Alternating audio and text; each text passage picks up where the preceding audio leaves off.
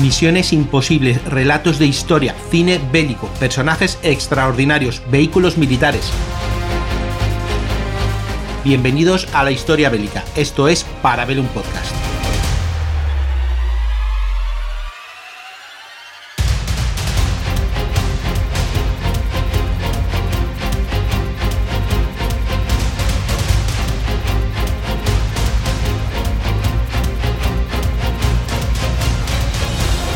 Bombardeo estratégico es una de las armas de las principales potencias. Son bombarderos capaces de llevar armas nucleares al interior del terreno del enemigo y aunque fueron eclipsados en su momento pues, por los misiles balísticos, siguen siendo una parte importante en la estrategia de la mutua destrucción nuclear asegurada durante la Guerra Fría y bueno, y hoy en día también, ¿eh? Los primeros bombarderos estratégicos datan de la Primera Guerra Mundial se llamaban así a los aviones que podían llevar más de 500 kilos de bomba. Y en esa época, mm, la verdad que eran muy pocos. Los más conocidos pues, son los Zeppelin. Aviones Zeppelin, ¿eh? no confundir con los dirigibles, que esos también podían tirar bomba. Que estos aviones podían llevar a partir de 2.000 kilos de bombas a unos 500 kilómetros, todo un logro para la época. Ahora, a ver, un siglo más tarde nos parece ridículo, pero bueno, era considerado un arma terrible, más psicológica que efectiva, ¿eh? la verdad. Otros aviones del estilo de la época sería el Handlepage tipo O, introducido casi al final, que podía llevar 30 bombas de 113 kilos en una bodega interna a una velocidad de, eh, flipa, 150 kilómetros por hora, teóricamente a unos 800 kilómetros y volver a base estaba pensado para, para, atacar nocturnamente, ya que, bueno, un avión tan lento y tan grande sería muy vulnerable contra los cazas enemigos. También tendríamos otro modelo, serían los italianos, los Caproni CA3, que sería realmente el, el primero considerado como bombardeo estratégico. Y luego tenemos los Sikorsky, de la aviación del ejército imperial ruso. El avance de la aviación en los años 20, en los años 30 hizo que surgiesen ideas sobre la aviación estratégica que teorizaban que los grandes bombarderos decidirían las futuras guerras y que, bueno, eh, una, de una sola pasada se podría destruir la capital con una, con una fuerza aérea importante de cualquier potencia, lanzando bombas convencionales y, ojo, bombas químicas, por ejemplo, de gas mostaza. Uno de estos teóricos eh, sería el italiano Dowet, y la conocemos precisamente por la doctrina Dowet.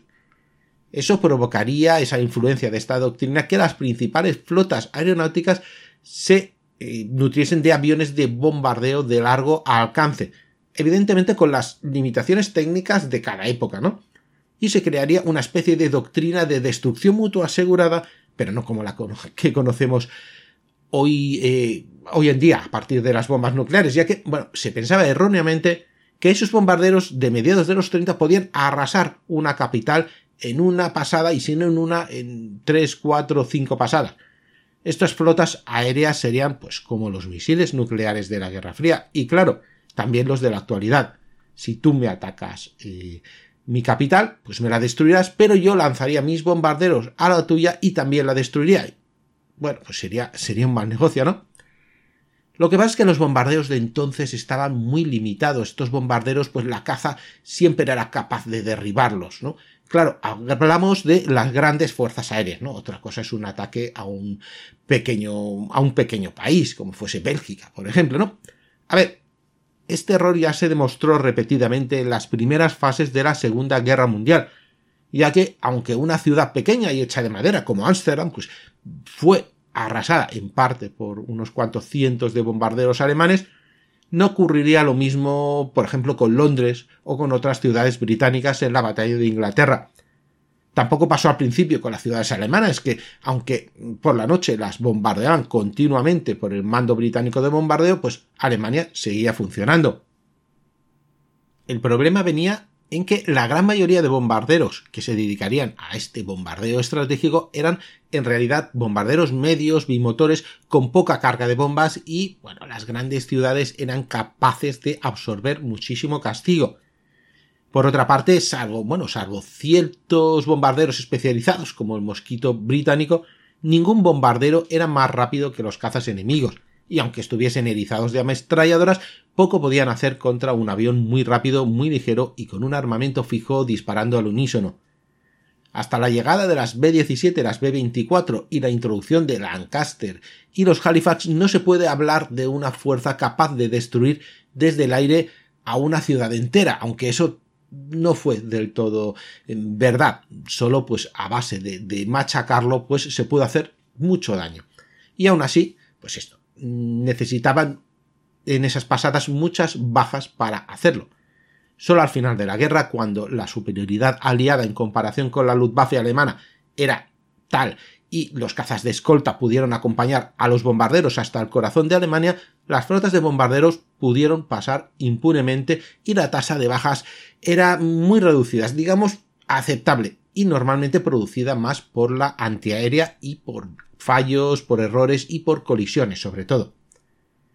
Aunque si tenemos que hablar de bombardeo estratégico en la Segunda Guerra Mundial, el escalón superior no nos lo encontramos en Alemania, no nos lo encontramos en Europa, sino en el Pacífico, en los ataques a Japón por parte de las B-29, conocidas como superfortalezas.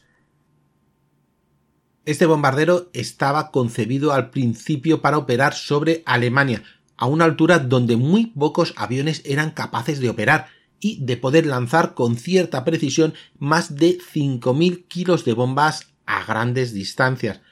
Pasaron a Japón y arrasaron ciudades enteras en unas pocas pasadas.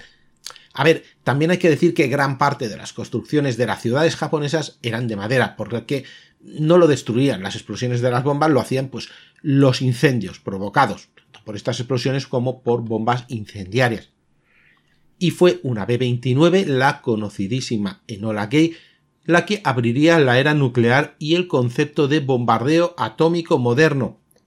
Cuando la bomba de plutonio Little Boy fue lanzada sobre Hiroshima el 6 de agosto del 45, se inauguró la que ya muchos historiadores consideran la era nuclear, donde esta tecnología deja obsoletas a las armas convencionales y evitaría que las grandes potencias entren en guerra directamente sin unas gravísimas consecuencias para el planeta. Y llegamos a la época donde nos interesa. Al principio esta función de bombardeo estratégico pues seguiría en mano de las B-29, incluso para los soviéticos con el Tupolev Tu-4, que no era más que una copia hecha a partir de tecnología inversa, pero eran los que podían llevar estas bombas nucleares. Pero en el momento en que se concebió el arma nuclear, enseguida empezaron a crearse diseños exclusivos para actuar en los diferentes mandos aéreos estratégicos.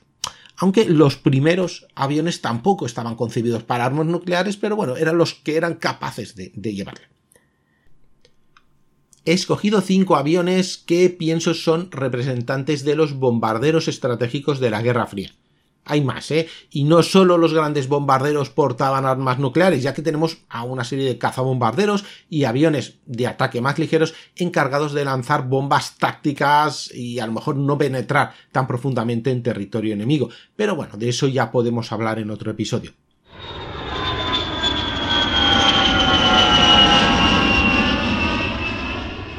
Y vamos a empezar con el monstruoso B-36 y creo que es bastante desconocido. Está proyectado a principios de la guerra en el 41 para sustituir a la B-29 que todavía no estaba en producción.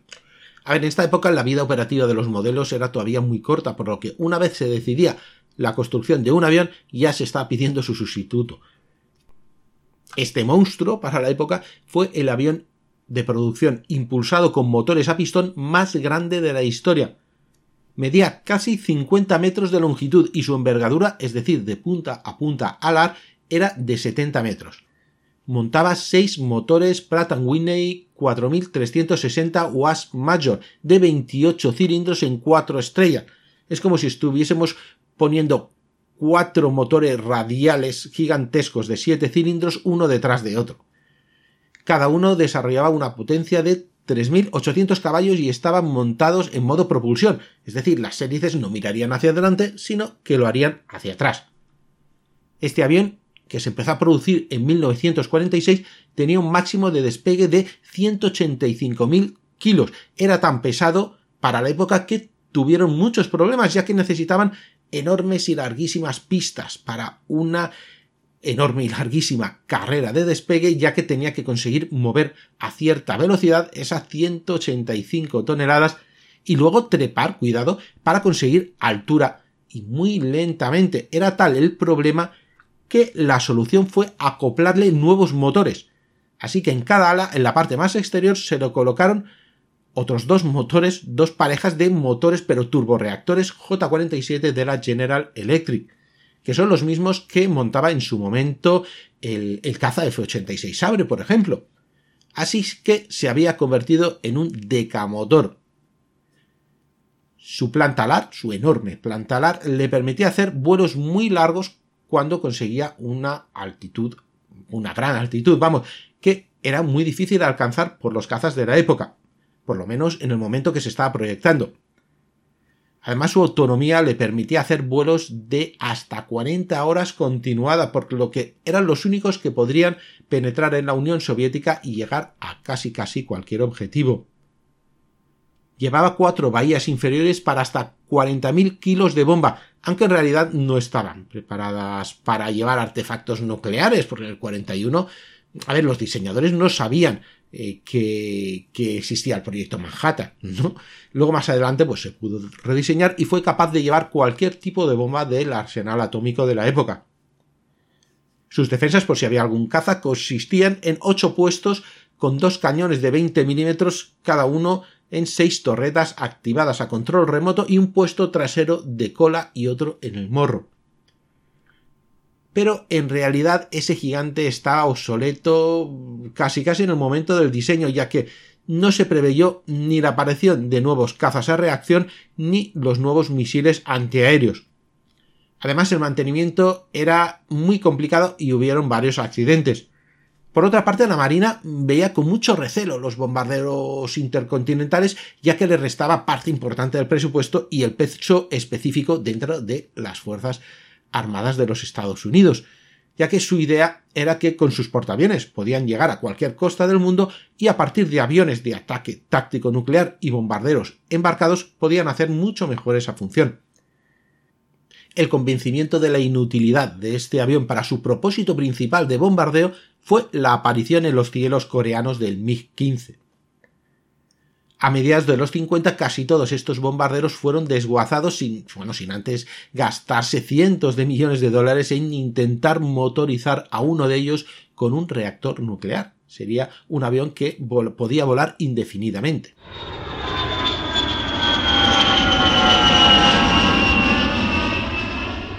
El siguiente bombardero también sería a hélice y estamos hablando de uno todavía en activo, el Tupolev Tu-95, apodado Biar por la OTAN. ¿Podríamos decir que tiene similitudes con el monstruo americano? Mm, bueno, mm, la verdad que impulsarse por hélices era la única cosa parecida que tenía. Por una parte estaba diseñado contemporáneamente con los cazas de reacción de segunda generación, por lo que sabían que tenían que volar muy alto y muy rápido. Iba a llegar a alcanzar más de 900 km por hora a gran altitud. Este cuatrimotor lleva hélices Kuznetsov NK12, con hélices contrarrotativas de cuatro palas cada uno que llegarían a desarrollar en alguna de sus evoluciones hasta más de 15.000 caballos. Las alas son aflechadas para poder conseguir esas velocidades, pero lo suficientemente amplias para poder conseguir un buen rendimiento de vuelo en modo crucero. 50 metros de punta a punta, no tan grandes como el B-36, pero más eficientes. Recordemos que el modelo americano es construido con estándares de 10 años antes también. Además, el oso soviético estará ya preparado para reabastecimiento en vuelo, lo que le permitía alargar muchísimo, muchísimo sus operaciones. El armamento defensivo consistía en torretas con cañones de 23 milímetros con sistema de disparo automáticos basados en radar, aunque a medida que pasaban los años, estas se empezaron a tornar obsoletas, así que se fueron quitando casi todas, salvo la de cola. Su bodega de bombas está preparado tanto para bombas convencionales hasta más de 10.000 kilos y dos o cuatro bombas nucleares según el modelo, claro. Las misiones de bombardeo están previstas hacerse nocturnamente y eso fue un problema tanto para las defensas europeas como para la propia defensa de los Estados Unidos, el famoso NORAD, En el momento de la puesta en servicio del Tupolev 95 no existían cazas nocturnos capaces de interceptar al soviético ni a esas alturas ni a esas velocidades, por lo cual existía un agujero de seguridad importante en los propios Estados Unidos y Canadá. Pero más adelante, tanto la segunda generación de misiles tierra-aire como los nuevos cazas a reacción todo tiempo hicieron ineficiente el lanzamiento tradicional de bombas atómicas, Así que a los soviéticos se le ocurrió una cosa muy graciosa, que fue montar un misil de crucero o dos en estos aviones. Así que no debía acercarse mucho al cinturón defensivo de los cazas, simplemente podía lanzarle antes incluso de que fuese detectado.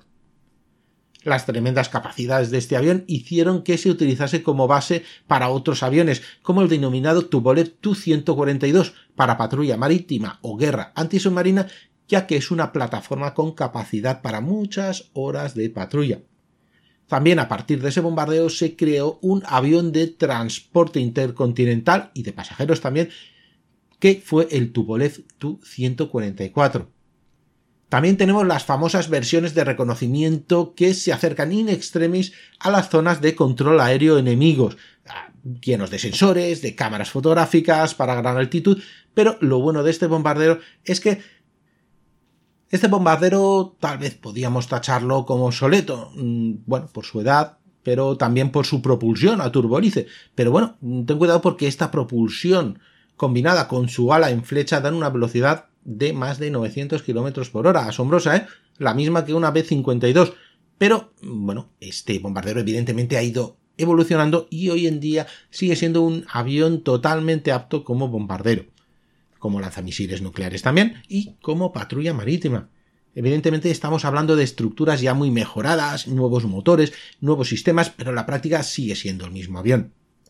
En 2015, 60 años después de su primer despegue, su primera misión de combate fue salir desde las bases árticas, dar un gran rodeo para no pasar por espacio extranjero, es decir, se comió todo el este del Atlántico, hasta Gibraltar, atravesarlo en dirección a Siria y lanzar misiles de crucero con cabeza de guerra convencional desde el Mediterráneo Oriental a posiciones del Estado Islámico en Siria.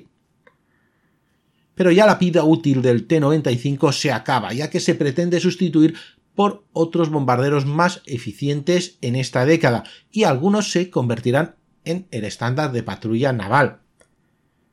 Tampoco se puede esperar que un diseño de los años 50 pues pueda sobrevivir a la nueva generación de cazas del siglo XXI.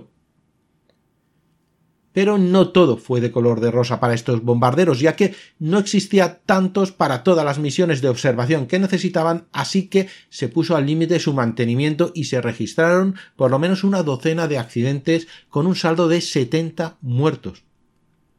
Algunas anécdotas sobre este bombardero soviético es que sus motores hacen tanto ruido que los sensores de sonar submarinos pueden captarlo a gran distancia y monitorizar su posición. Otra es que si los norteamericanos querían convertir a su B-36 en un bombardero atómico, un bombardero con propulsión atómica, lo mismo hicieron los soviéticos, por si los americanos lo conseguían, y pusieron a un Tupolev 95 en investigación para convertirlo pues, en esto, en un bombardero atómico. Eso sí, no tenían mucha fe en ello y cuando se enteraron que los norteamericanos dejaron la propuesta como imposible, Tupolev inmediatamente paró los ensayos. Ucrania heredó en su independencia 23 de estos bombarderos en 1993. En el 98 se desmanteló el regimiento aéreo donde servía y se empezó el proceso de desguace salvo 3, que junto a 8 Tupolev 160 y 580 misiles de crucero que datan de los años 80 se transfirieron a Rusia como parte del pago de la deuda por el suministro del gas natural por un monto de aproximadamente 300 millones de euros. Se llegaron a construir 212 unidades y actualmente se calcula que hay todavía en servicio 60, aunque ya hemos visto que le quedan muy poquita vida.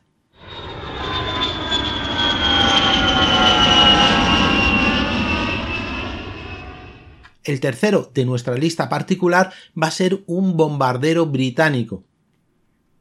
Cuando estuvo claro para, para la RAF, para la Royal Air Force, que la política debía ser a finales de los 40 llevar grandes bombarderos con armas nucleares, pensaron en aparatos que pudiesen volar a una altitud y velocidad tan altas que ningún caza, ningún misil pudiese alcanzarlos antes de poder lanzar su arma nuclear.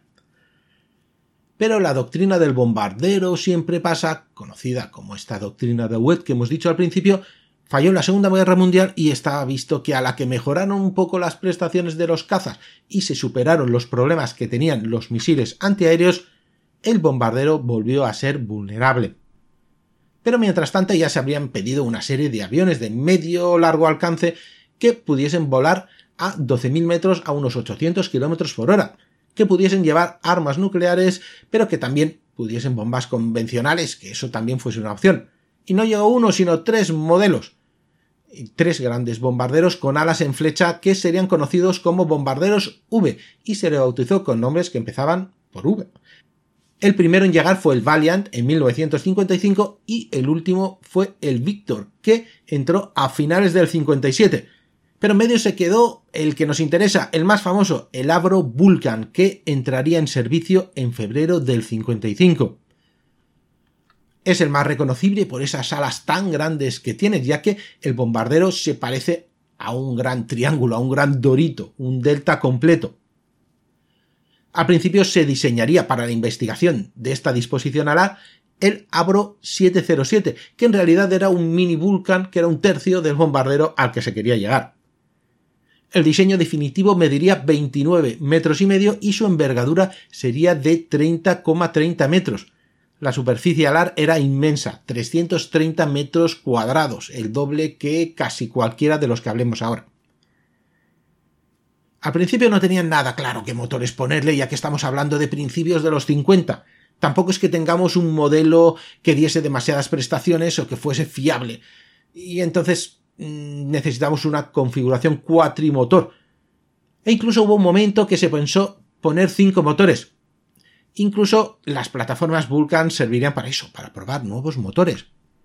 Así que al principio se consideró el Avon de la Rolls-Royce que ya motorizaba el bombardero y avión de reconocimiento English Electric Canberra. Pero al final se decidieron por el más potente Rolls-Royce Olympus que también acabó siendo el motor del Concorde. Este avión no tenía armamento defensivo ya que se pensaba que la velocidad y la maniobrabilidad evitaría que los cazas enemigos pudiesen abatirle.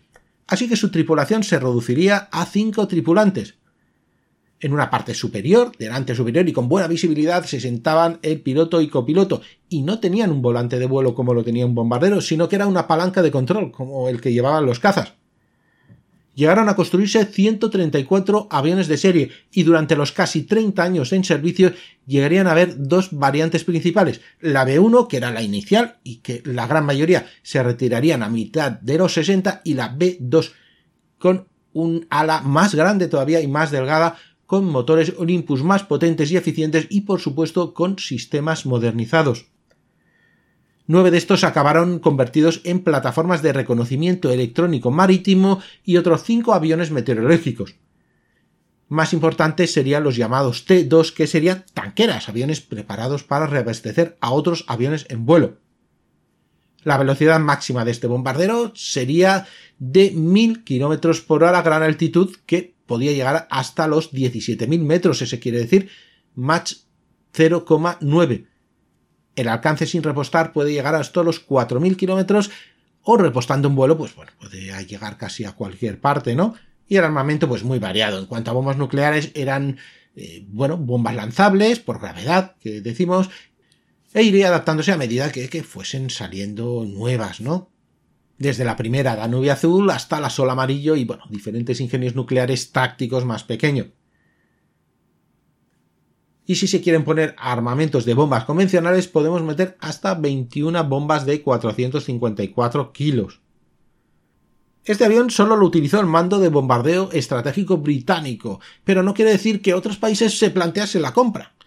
El primero sería Australia, que mm, iba a recibir Vulcans a la espera de recibir el fallido bombardero británico TSR-2, pero como que los australianos prefirieron el menos complicado F-111, pues al final se quedó en nada. Y a principios de los 80, Argentina quiso comprar un número entre 6 y 8 Vulcans. Pero claro, ¿para qué quería en ese momento Vulcans a Argentina? Eso mosqueó mucho al gobierno británico, porque Argentina tenía dos opciones en las que pensar. O dos opciones, o, esas dos. O una combinación de ambas. Una, Argentina estaba desarrollando una bomba nuclear, eso es así, y necesitaba un vector que alcanzase toda Sudamérica, y viéndose como primera potencia del continente. Cosa que, claro, no hacía ninguna gracia a Gran Bretaña, pero la segunda aún sería peor, ya que era el único avión de bombardeo que podría alcanzar las Islas Malvinas. Tres meses después, Argentina invade las Islas Malvinas. Y ahí en ese conflicto fue su única acción de guerra, ya que las incursiones Blackback desde la isla Ascensión y repostando en vuelo gracias a otro modelo de bombardero V, los Victor, convertidos en tanqueras, atacaron los aeródromos argentinos de Malvinas, pero con poco éxito. Esas siete misiones sirvieron más para que la Fuerza Aérea dijese, eh, eh, que estamos aquí, que hemos participado en la victoria, danos más presupuesto que otra cosa. Después de las Malvinas, los Vulcan ya debían ser retirados, pero aún sobrevivieron porque esos Valiants que estuvieron trabajando desde Isla Ascensión para dar combustible a los Vulcans, resulta que mm, no habían previsto que tuvieron muchas más horas de vuelo y fatiga de materiales de lo que estaba previsto y los tuvieron que retirar. ¿Y qué hacía la Royal Air Force? Se quedaría sin aviones de reabastecimiento durante unos años. Bueno, cogieron varios Vulcans y los transformaron en aviones de reabastecimiento. El modelo que hemos visto antes, esos del modelo K2 hasta que llegasen nueve nuevos Lockheed TriStar que habían encargado.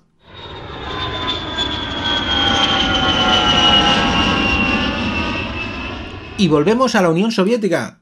El bombardero en cuestión esta vez se trata del Tupolev Tu-16, que tiene unas medidas, oye, pues casi idénticas a la del Vulcan, ¿eh? aunque no es esa configuración en delta, pero sí en alas en flechas y recorrió un camino muy diferente.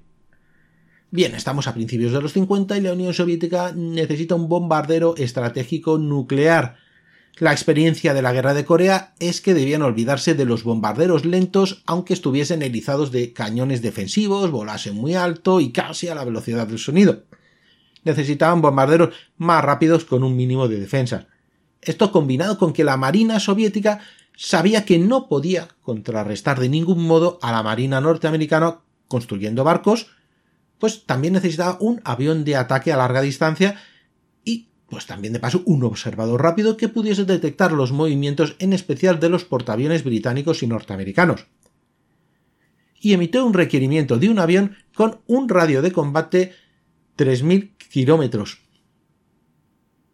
De 3.000 kilómetros, transónico, con una velocidad de crucero alta a partir de 800 kilómetros por hora y con una bodega de armas que superase las 5 toneladas, ya que las bombas nucleares soviéticas de ese momento, las RDS-3, tenían aproximadamente ese peso. Se presentó a la oficina de diseño Ilyushin y Tupolev, y bueno, Tupolev presentaría el modelo 86 que se convertiría en el modelo que conocemos hoy como Tu-16 o Tupolev Tu-16. El diseño fue muy acertado, con dos motores hechos en exclusiva para ese avión que eran los AM3 diseñados por el mítico Mikulin. Llevarían 36.000 litros de combustible máximo y podían llegar a alcanzar objetivos a 3.100 kilómetros y volver a su base. Su techo tampoco era espectacular, pero bueno, estaba a la altura de sus contemporáneos occidentales, 12.800 metros. Y aunque al principio querían prescindir del armamento defensivo, tuvieron en cuenta que podían exportarlo a países donde sí tuviese ese sentido e incluso un sistema de apuntado por radar contra misiles que pudiesen seguir al aparato por la cola. Así que se podían montar tres torretas gemelas con cañones de 23 milímetros y un cañón en un puesto independiente en la popa. Su carga ofensiva llegaría casi a los 9.000 kilos, aunque lo normal era que llevase una o dos bombas nucleares. Para servicio en la Marina podía también llevar minas que podía ir lanzando a intervalos regulares. Pero lo más importante es que a partir de ciertos modelos podría llevar en las alas misiles de crucero tanto para objetivos terrestres como contra flotas. Se llegaron a construir grandes cantidades de este bombardeo entre 1953 y 1963. La base de este bombardeo sirvió también para crear el Tupolev 104 que fue el primer avión de pasajeros a reacción de la Aeroflot. Se exportaría a varios países y fue utilizado en combate, tenemos a Egipto que al principio recibiría 25, pero fueron destruidos en la guerra de los seis días en el suelo. Antes los habían utilizado muy limitadamente en la guerra del Yemen.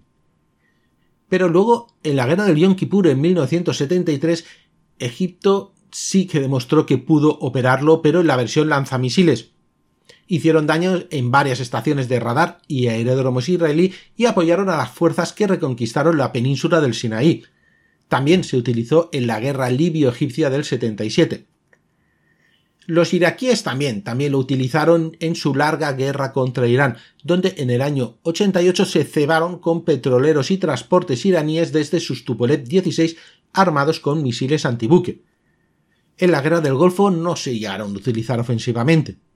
Los soviéticos sí que lo utilizaron en la guerra de Afganistán para atacar a concentraciones de la insurgencia islamista del momento y sus bases. Muchas de ellas estaban situadas en cuevas y el Tupolev Tu-16 lo que hacían era atacar las partes superiores de las montañas y caían enormes rocas que tapaban pues las bases escondidas en cuevas. El Tu-16 pues evidentemente fue modernizándose a lo largo de los años a medida que aparecían pues motores más potentes, sistemas más modernos o nuevas armas.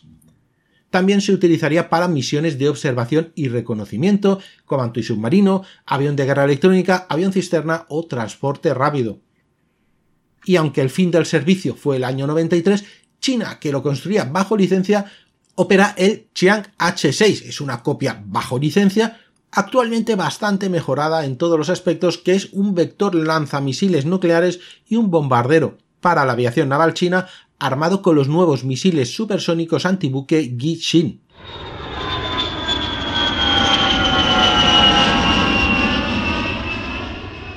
Y para el último de nuestra lista volvemos a un avión de la USAF, que no me equivocaría si dijese que es el bombardero por excelencia de la Guerra Fría. Pero resulta que todavía los tenemos hoy operativos y sin un verdadero reemplazo a la vista. Se trata, como no, del Boeing B-52. Los inicios de este avión son justo acabada la Segunda Guerra Mundial, pero de forma muy diferente a la que conocemos, porque estábamos hablando de un bombardero que conviviría y se complementaría con el B-36 que hemos estado hablando al principio, aunque con una perspectiva más moderna. Pero cuidado, todavía estamos hablando de un avión de ala totalmente recta impulsado por turbohélices como lo hemos visto con el Tupolev 95, pero bueno, este es 6 turbohélices, esto fue mutando, vamos, también hay que pensar que en ese momento la, aviación a reacción se solo para cazas, no evolucionaban motores para grandes bombarderos ya estaba visto que llevase armas nucleares y bueno, esto fue creciendo, creciendo y evolucionando hasta que se convirtió en este gigante de alas en flecha con ocho motores repartidos en dos parejas de cada ala. Ya estaba visto para que llevase armas nucleares y esto fue evolucionando y evolucionando. Hay muchos modelos por en medio que se quedaron en el tablero de diseño hasta que se convirtió en este gigante de alas en flecha con ocho motores que todos conocemos repartidos en dos parejas eh, de motores en cada ala. El primer prototipo volaría el 15 de abril del 52 con un vuelo de 2 horas y 20 minutos partiendo desde el Boeing Field, el aeropuerto Boeing, ¿vale? Donde la Boeing probaba y sigue probando sus prototipos y bueno, incluso algunos aviones de serie antes de entregarlo. Puesto que necesitaba volar durante muchísimas horas, se decidió hacerlo como en los últimos estudios de aviones comerciales, últimos estudios de la época, quiero decir, una estructura alar flexible como la de en ese momento reciente Boeing 464.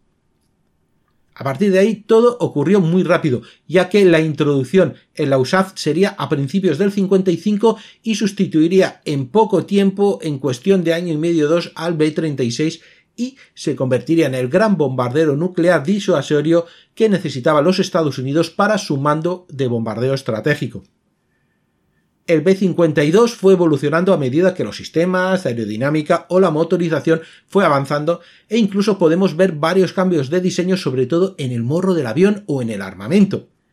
De servir solamente para lanzar bombas nucleares por gravedad a poder lanzar misiles de crucero, de hecho, desde hace apenas dos años, los ingenios nucleares lanzables ya no están en el arsenal del B-52, e incluso se prevé que desaparezcan en poco tiempo de todos los bombarderos estratégicos. El aumento de la tensión en el sudeste asiático hizo que en la década de los 60 se desplazasen los B-52 allí, pero con armamento convencional. Así que se modificaron los bastidores iniciales para bombas varias veces, ¿no? Pudiendo llevar cada uno en su máxima configuración hasta un total de 108 bombas para un, un total de más de 25.000 kilos de explosivos. Eso hicieron los famosos bombardeos en alfombra que al final, bueno, fueron poco efectivos sobre Vietnam del Norte y sobre zonas del Vietcong y tremendamente caros para los objetivos conseguidos, además de una mala publicidad. Se llegaron a perder 31 bombarderos en Vietnam, 11 de ellos por accidentes y el resto por misiles antiaéreos y 3 más por los MiG-21 norcoreanos. La otra guerra importante donde los veremos será en la Guerra del Golfo, donde despegarían de bases muy lejanas y a partir de reabastecimiento en vuelo y a partir de reabastecimiento en vuelo, pues bombardear las zonas iraquíes asignadas y volver a sus bases. Y estas bases estarían, pues una de ellas en Morón, otra en Diego García y, bueno, también tendrían una base mucho más cercana en Arabia Saudí. También en Libertad Duradera, en 2001, actuarían de plataforma de apoyo cercano en vez de los aviones pequeños, como, bueno, pues con, evidentemente con armas guiadas. Actualmente están en servicio 160 y más de 30 están en la reserva se esperan que estén todavía en servicio hasta los años 50 de este siglo, claro, y estaríamos hablando de un modelo de avión que habría estado volando activamente durante 100 años. Es como si actualmente, pues la Fuerza Aérea Norteamericana todavía tuviese un avión de la Primera Guerra Mundial, por ejemplo, un Jenny, todavía en servicio. Este modelo de avión se hizo en realidad al principio para estar 10 o 20 años y en servicio y posteriormente pues reemplazarlo por otro mejor, ¿no? Pero entre una cosa y otra pues ha sobrevivido a todos sus supuestos sustitutos. Los famosos B-1 Lancer y B-2 Spirit son bombarderos muy capaces, pero que se complementan con el B-52, no lo sustituyen. Hay un chiste en la USAF que dice algo así como cuando retiremos el último B-2 Spirit y hagamos su último vuelo para el desguace, la tripulación volverá a casa en un B-52. Y al paso que va, bueno, acabará siendo un dicho en vez de un chiste.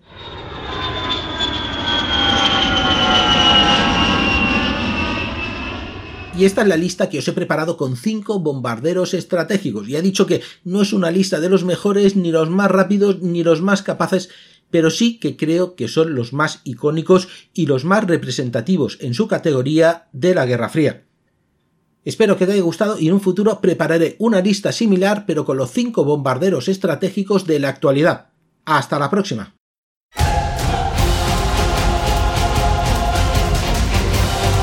Aquí para ver un podcast, un programa semanal de la factoría Casus Belli, producido y editado por Podfactory.